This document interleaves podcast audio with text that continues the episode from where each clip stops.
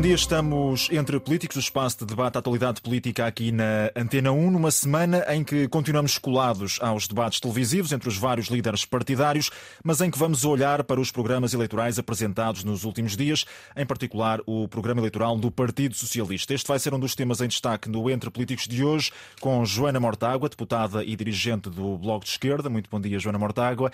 E também com o Rodrigo Saraiva, líder parlamentar da Iniciativa Liberal. Muito bom dia, Rodrigo. Bom dia. Já lá vamos às propostas eleitorais. Antes, um outro tema que decorre também dos debates que fomos assistindo. Falamos do apelo ao voto útil e vou começar aqui pela Joana Mortágua. Foi visível desde logo eh, nos debates com o PAN e com o LIVRE um apelo ao voto útil por parte do secretário-geral do Partido Socialista, Pedro Nuno Santos. A pergunta que faço é se o Bloco de Esquerda teme que se repita aquilo que aconteceu nas últimas eleições legislativas com um apelo ao voto útil e uma maioria absoluta por parte do PS. Bom dia, ou boa tarde, ou boa noite. O Pedro Felipe Soares ex-líder parlamentar do Bloco de Esquerda, uh, escreveu um artigo com alguma graça dizendo que o apelo ao voto útil é como o sozinho em casa. É um clássico. É um clássico. É um clássico que nós já conhecemos até ao fim, já conhecemos as deixas, já sabemos as, as, as, as deixas de cor, sabemos exatamente como é que vai acabar. E, portanto, pretender que ele tenha outro resultado que não aquele que já deu no passado é uma, é uma ilusão. É uma ilusão em que eu acredito que muitos uh, tendam ou possam sentir-se atraídos por ela, sobretudo quando as sondagens vão dando resultados que podem favorecer essa, essa tendência para o voto útil. Eu quero relembrar, hum, e esse, esse é o nosso papel, que foi isso exatamente que aconteceu nas últimas eleições e que os resultados foram os piores possíveis. Quer, por dois fatores. E qual é a solução neste caso para o Bloco de Esquerda, por exemplo? Falando do apelo ao voto útil à esquerda para derrotar a AD, que tem sido uh, insistentemente replicado por parte do líder do PS? Há duas coisas que são fatais contra o voto útil. Uma é uh, eh, 2015. Ficou provado que os partidos, e o Bloco de Esquerda é um deles, à esquerda do Partido Socialista, sentam-se à mesa quando é preciso sentarem-se à mesa, podem ser duríssimos nas negociações, mas sentam-se à mesa e, portanto, há sempre a possibilidade de construção de uma maioria, assim o PS a queira, assim o povo a dê uh, e o PS a saiba ouvir nos termos em que o povo a dá à esquerda. Esse é o número um. Número dois, as maiorias absolutas são desastrosas para o país e maiorias absolutas absolutas do Partido Socialista não são diferentes desse ponto de vista. Pelo contrário, a mais recente demonstrou não resolver nenhum dos problemas, pelo contrário, trazer instabilidade. E, portanto, é estas duas realidades. Não são factos, não são ilusões, não são premonições. São estas duas realidades do passado recente que nós temos que uh, relembrar e que nos agarrar, porque elas fazem parte do nosso, do nosso cotidiano político, não é? Aquilo que aprendemos em 2015 e aquilo que aprendemos depois nas últimas legislativas, quando, quando uh, eh, quando eh, houve uma, digamos assim, uma transferência de voto da esquerda para o Partido Socialista e uma concentração de voto no Partido Socialista. A concentração de voto no Partido Socialista não é aquilo que impede a direita de governar. E quem acha que concentrando o voto no Partido Socialista vai impedir a direita de governar, está errado.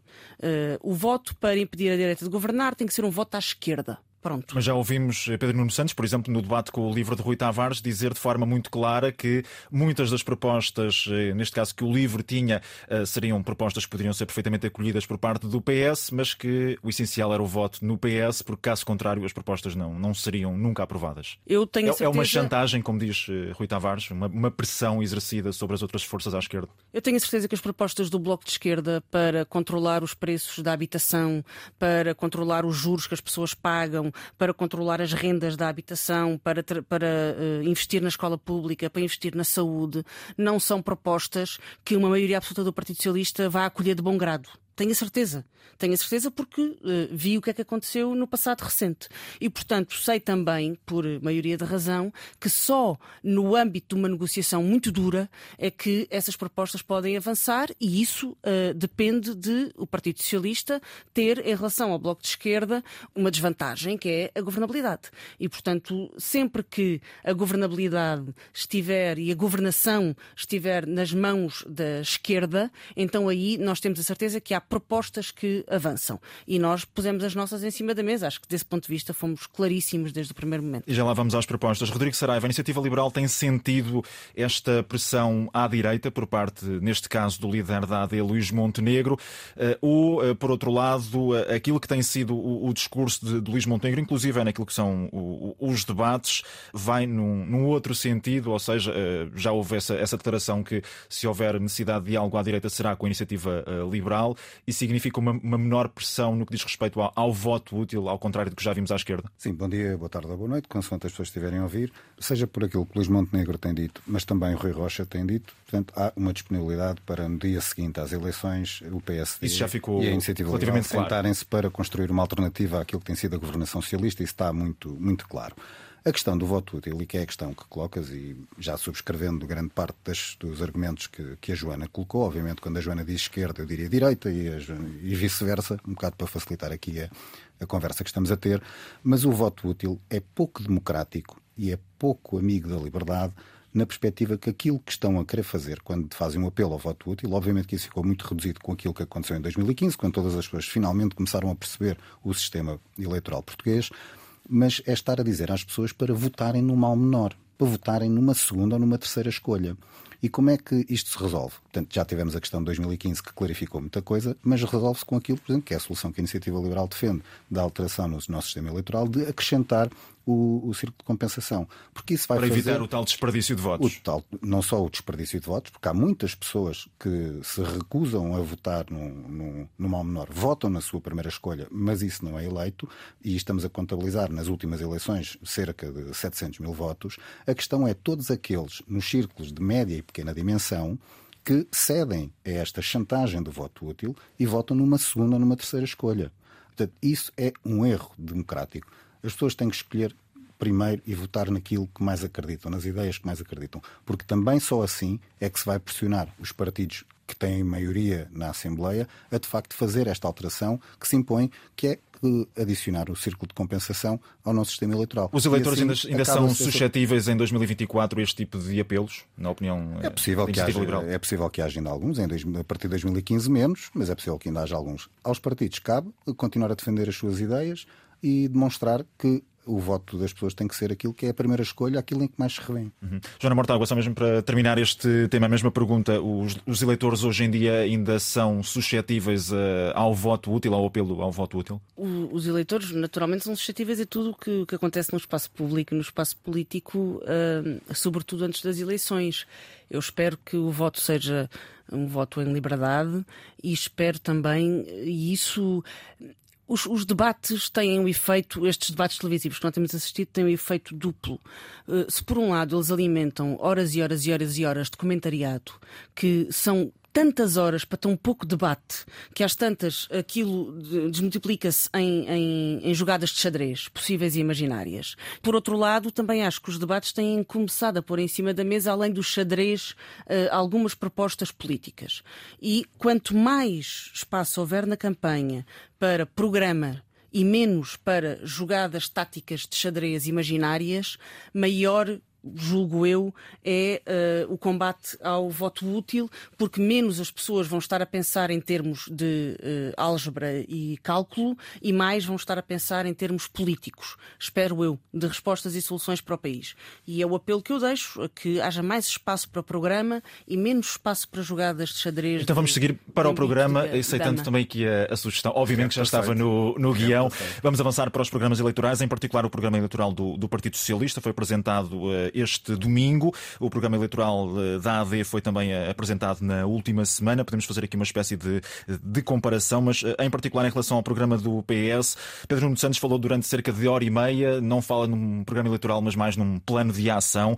Prioridade à economia, há aqui também questões relacionadas com as pensões, falar aqui em valorização, diálogo imediato com os médicos, com as forças de segurança, com professores, mas sem quantificar aqui as questões relacionadas com a valorização salarial e também com as carreiras, reforço do Serviço Nacional de Saúde. Há aqui também, em matéria de impostos, questões relacionadas com o IRS, nomeadamente as famílias com menores rendimentos, o alargamento do IRS jovem.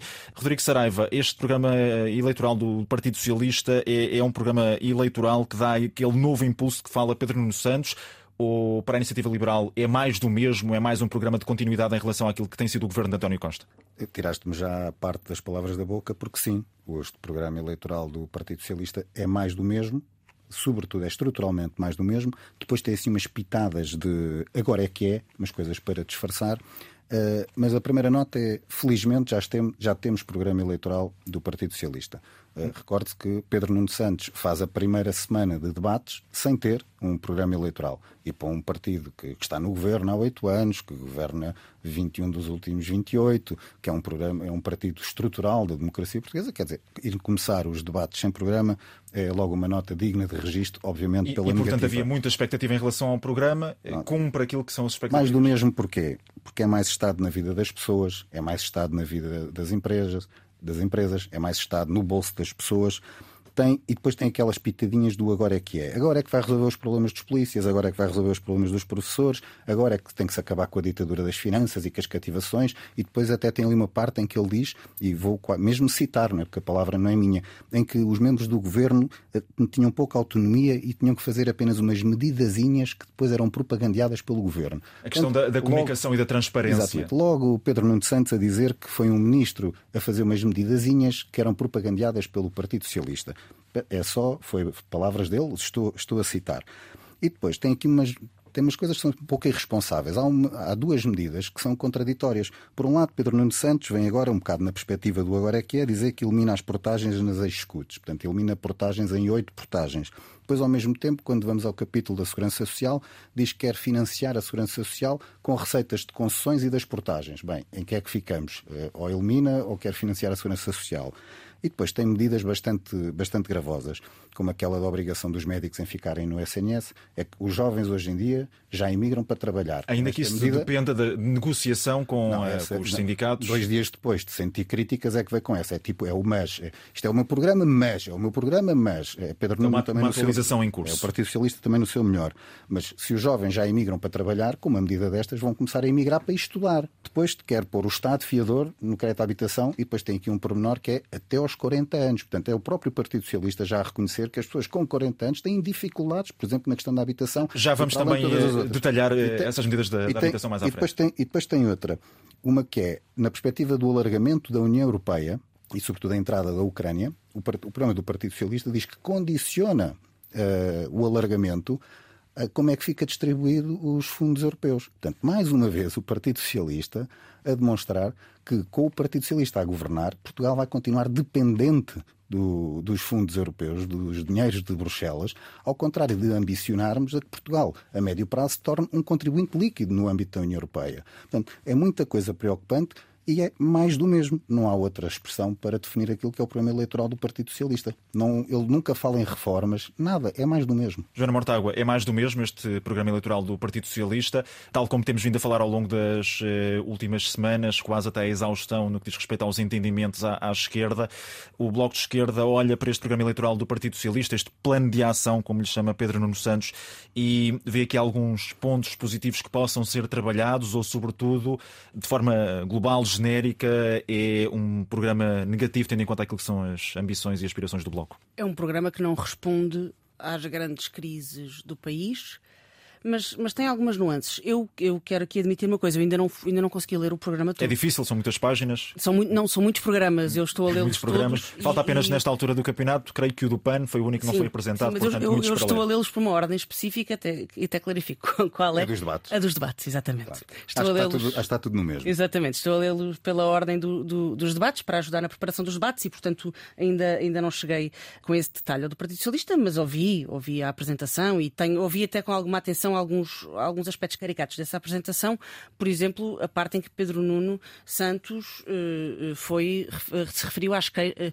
e se queixou até da maneira como os ministros setoriais sofreram às mãos do Ministro das Finanças, o que é uma coisa uh, perfeitamente caricata, tendo em conta que, obviamente, um Conselho de Ministros não é um, um Ministro das Finanças papão, como Ministros das Finanças que se submetem às suas decisões. Se há um Conselho de Ministros que se submete às ordens ordens do Ministro das Finanças, é porque esse Conselho de Ministros, número um, está de acordo com isso, número dois, porque o Primeiro-Ministro uh, uh, calciona esta política. E, portanto, uh, há aqui um, alguns desvios de retórica sobre a política de falta de investimento que foi feita, do qual eu sinceramente não gosto porque não é assim que se justifica a falta de investimento.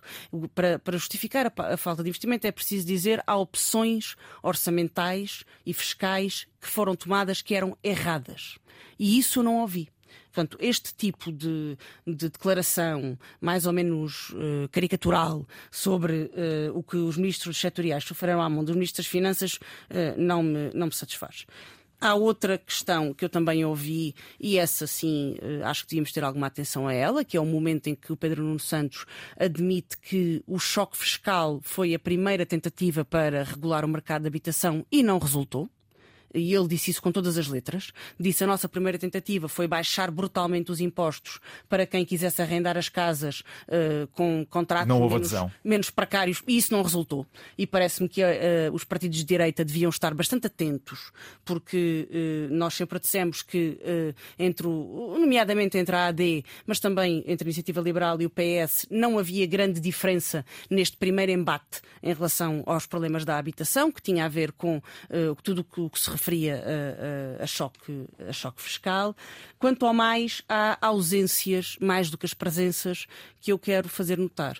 Uma delas tem a ver com a legislação laboral é grande. Que pode ser determinante também para aquilo que lá está, que será o diálogo depois das eleições. Não, não vale a pena eh, pregoar aumentos salariais no setor privado sem discutir legislação laboral, sem discutir horários de trabalho sem fazer, sem discutir aquilo que faz com que os jovens queiram emigrar. Os jovens não querem emigrar, uh, como, como, como, como é dito muitas vezes, por causa do IRS que pagam. Querem emigrar por causa da relação entre horário de trabalho, condições de trabalho, salário e, e, e preço da habitação. E para resolver esta relação é preciso intervir no mercado, seja no mercado de habitação, para que os jovens consigam aceder a uma habitação, e aí a proposta do Partido Socialista de ir servir de fiador de de, ou, ou emprestador Já agora, em que entramos aqui mais nesta questão da habitação, há pouco estava a dizer ao, ao Rodrigo Saraiva seja, que, seria, que iríamos, João, iríamos detalhar. Seja na questão do mercado da habitação, em que obviamente é preciso retomar a contratação coletiva e é preciso regular o horário de trabalho e ir diminuindo paulatinamente o, o horário de trabalho, porque são essas as condições de trabalho que um jovem encontra na Holanda. Sobretudo o privilégio de sair às quatro e meia da tarde ou às cinco da tarde e poder ter vida, que é qualquer coisa de que alguém que já trabalhou na Deloitte em Portugal sabe que quando se sai às sete e meia da tarde perguntam onde nesse dia decidiu tirar a tarde. Uh, e é esta cultura também que existe e que é preciso ser combatida. Rodrigo Saraiva, uh, questões da, da, habitação que já foram aqui afloradas pela Joana Mortágua e vamos detalhar agora aqui em alguns uh, minutos, até porque é uma, uma questão muito importante, tanto a Iniciativa Liberal como o Bloco de Esquerda têm insistido nos temas da habitação. Havia muita expectativa em relação ao que podia ser aqui apresentado por parte do PS, até porque Pedro Nuno Santos foi um, um ministro que tutelou esta pasta da habitação. Há aqui este objetivo genérico de alargamento do parque público, há também mais Estado, pelo menos aqui nesta premissa de que o PS quer que o Estado possa prestar eh, garantia a quem compra casa ainda antes dos 40 anos e não tenha casa própria, uma, uma espécie de garantia pública ao financiamento bancário. Eh, também eh, há aqui outras medidas relacionadas com isto, mas sempre com o Estado como uma espécie de fiador. Essa crítica que a Iniciativa Liberal faz, sobretudo, mais Estado e menos investimento ou menos opções para aquilo que possa ser um investimento privado para aumentar o, o parque habitacional. Bem, seja na habitação ou na vertente laboral, como a Joana agora estava aqui a dizer, nós concordamos sempre no diagnóstico e depois, obviamente, naquilo que são as na soluções. Cura. Nas, nas soluções. Na, a nossa divergência vai ser sempre, sempre grande. Esta questão da habitação acho que daria um programa só por si, porque eu costumo dizer que há a questão da, da habitação para se resolver estruturalmente, temos que pensar num pelo menos num triângulo que tem a questão, obviamente, da habitação, das casas, seja na vertente da aquisição, seja na vertente do arrendamento, tem depois a questão dos salários, e nós somos um país de salários baixos, tem a questão da mobilidade, sobretudo os transportes, mas também as vias, e portanto, neste triângulo virtuoso, como boas soluções para estes três, é que de facto se resolveria estruturalmente a questão da habitação. E depois porque é que não será só um triângulo? Depois temos a questão da justiça, que trata sobretudo também na questão, implica sobretudo diretamente na questão do arrendamento, não tanto da aquisição, e depois temos a questão da simplificação na, na legislação dos licenciamentos. E, portanto, mas vamos nos focar naquilo que é especificamente a parte das casas da habitação. E, portanto, qual é o grande problema? É preciso mais oferta. E como é que isso se consegue?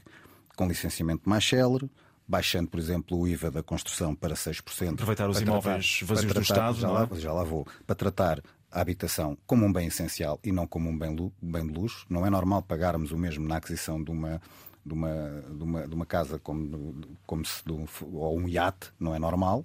Uh, tem isso. Há também toda uma outra questão em termos de fiscalidade, porque hoje em dia o preço da casa, no seu final, que cerca de 40% é carga fiscal que, que, que, se está a pagar, e, portanto, reduzindo vários itens fiscais, consegue-se reduzir também o preço da, da de, de, de, venda.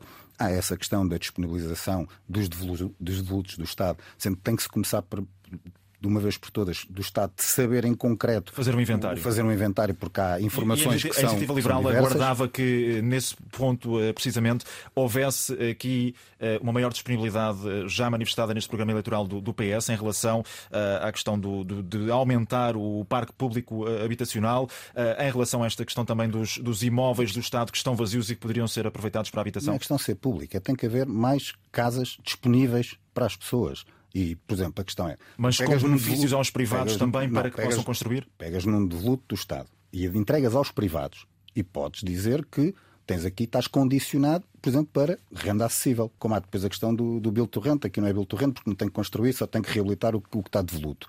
É porque, por exemplo, só em 2002 construíram-se 125.708 casas em 2022, 20.156. Portanto, obviamente, nós temos que voltar a construir na dimensão que já se construiu no passado. Porque se no passado era, era necessário, é possível.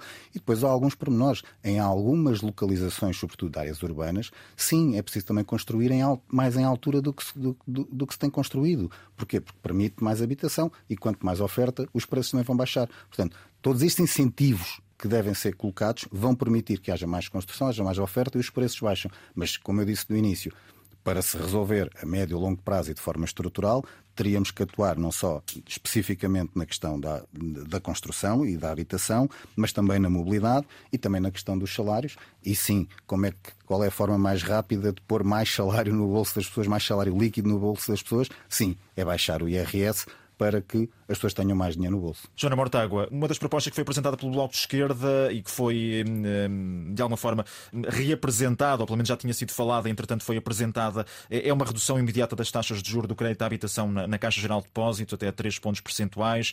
Para o Bloco não faz sentido aquilo que diz a Iniciativa Liberal no que diz respeito João, desculpa, ao aumento só interromper da, da antes, de dizer, antes dizer a Joana, porque depois, obviamente, a palavra da Joana. Há pouco, quando eu falei do IVA em 6%, é o IVA da construção. E não da aquisição, ao contrário do que IVA da o, o programa eleitoral IVA do, da construção, só para não haver é o IVA da construção, isso nós sabemos. Percebemos. Joana Mortágua, uh, não faz sentido uh, insistir nesta questão de aumentar o parque público de, de, habitação. Há outras medidas prioritárias para o Bloco de Esquerda que podem, uh, no imediato, ter mais importância e resolver no imediato os problemas de algumas famílias. Bom, em primeiro lugar, sobre esta questão da habitação ser ou não um, um bem de luxo, pode é ser, como bem de pode ser um bem de luxo. E aliás, o problema é que tem vindo a ser cada vez mais um bem de luxo. Eu, em relação a impostos, eu sou pela justiça fiscal não tenho nenhum prurido uh, com a discussão sobre baixar impostos, desde que uh, baixar impostos se, seja para beneficiar quem trabalha e quem vive do seu trabalho e não quem vive de rendas, de especulação imobiliária, de exploração em geral na má vida dos outros. E, e, que contribua para a igualdade e não para a desigualdade. E, portanto, desse ponto de vista, eh, nós estamos à vontade. Da mesma forma, estamos à vontade sobre a reabilitação. Eu estava aqui a fazer contas, eu vou fazer 20 anos de bloco para o ano. Faço 20 anos de militância. Quando eu entrei para o Bloco, já o Bloco tinha propostas de reabilitação uh, com incentivos públicos. Reabilitação do parque, do parque privado, mas com incentivos públicos para depois se converter em renda controlada. qual é que é o, problema? É qual, é, qual é que é o problema? É que nós já não estamos na situação em que estávamos há 20 anos. E nem sequer é aquela que havia quando eu estudei. E, portanto, eu sou, uh, eu, eu pertenço a uma geração e o Bloco é voz dessa geração que de repente vê-se com 30, 40 anos anos e não tenham de morar depois de já ter tido eu tinha melhores condições de habitação e de eu e a minha geração de encontrar uma casa a preços razoáveis quando estava a estudar na faculdade e vivia de mesada do que agora com, em que a minha geração já tem já tem o salário. Isto é um, isto é um problema que tem que ser que tem que ser eh, abordado com coragem. E estas garantias públicas uh, ao financiamento bancário, por exemplo, de que fala o PS no programa eleitoral, uh, fazem sentido? Pode o, ser um, um nossa... caminho ou isto significa que é apenas o, o, o Partido Socialista a tentar aqui uma uma uma uma solução uh, mais óbvia na ótica do PS? O problema da, da, proposta do Partido Socialista, como eu a, a ouvi explicada, é que ela vem intervir em, em, em, último caso, ou seja, quando a pessoa já não consegue pagar o crédito, já falhou a negociação com o banco, já tudo falhou, então aí o Estado assume e a pessoa continua devedora e só que dessa vez de uma dívida ao Estado. Que aliás, grande parte dos problemas, uh, que é aliás o problema comum, a grande parte das propostas que se propõem a intervir ou a passar um cheque habitação ou um cheque entrada para a habitação. Significa mais dívida? É sempre, significa duas coisas. Um, alimentar o preço, porque nunca se age sobre o mercado e sobre os preços de mercado. Portanto, o mercado facilmente incorpora essa, essa ajuda do Estado e incorpora no preço da habitação. E número dois eh, eh, é aumentar dívida. É preciso intervir no Estado. Países liberais, como que a iniciativa liberal gosta muito, como a Holanda, não precisam destas medidas de, de, de intervenção diretamente sobre as rendas, embora também o façam, embora também o façam, porque têm 30 a 40% de habitação pública. e isso é uma intervenção, e isso é uma intervenção direta sobre o mercado. Nós não temos esse nível de intervenção pública. E por muito que se prometa que vamos vir a ter no entretanto, as pessoas não podem viver em tendas que é chua. E, portanto, até haver, até nós termos uma capacidade de intervenção do mercado que é feita com construção pública para a classe média, e já agora não me parece que a, a construção privada esteja aí para esse mercado. Eu sou deputada e eleita e candidata por Setúbal. Eu ando a ver os empreendimentos que andam a ser construídos no Seixal, em Almada, no Montijo, em Alcochete. Não há nada, e, e vou ver, por curiosidade, os preços das habitações. A nova construção continua a ter preços. São T0 a 200 mil euros. Eh, para quem quer comprar. Está-se a pedir a alguém de 30 anos que se vai endividar para o resto da vida por uma casa que está obviamente sobrevalorizada. E isso é um, é, um, é um peso para o resto da vida de um erro que nós cometemos agora, que foi de não controlar o mercado de habitação.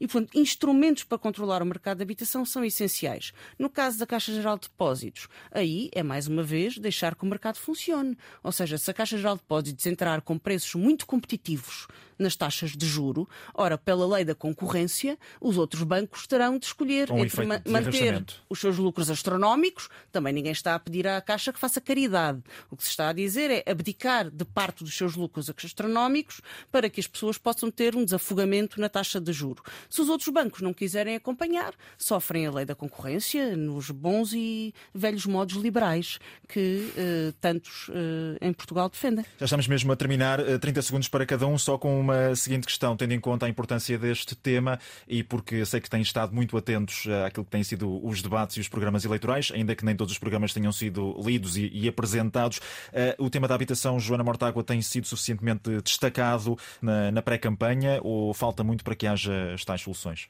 que são necessárias? Julgo que sim, ainda bem, eh, não tanto como eu gostaria, obviamente, mas sim. Há outros temas que eu, eu sou, como toda a gente sabe, tenho particular uh, apego ao tema da, da educação.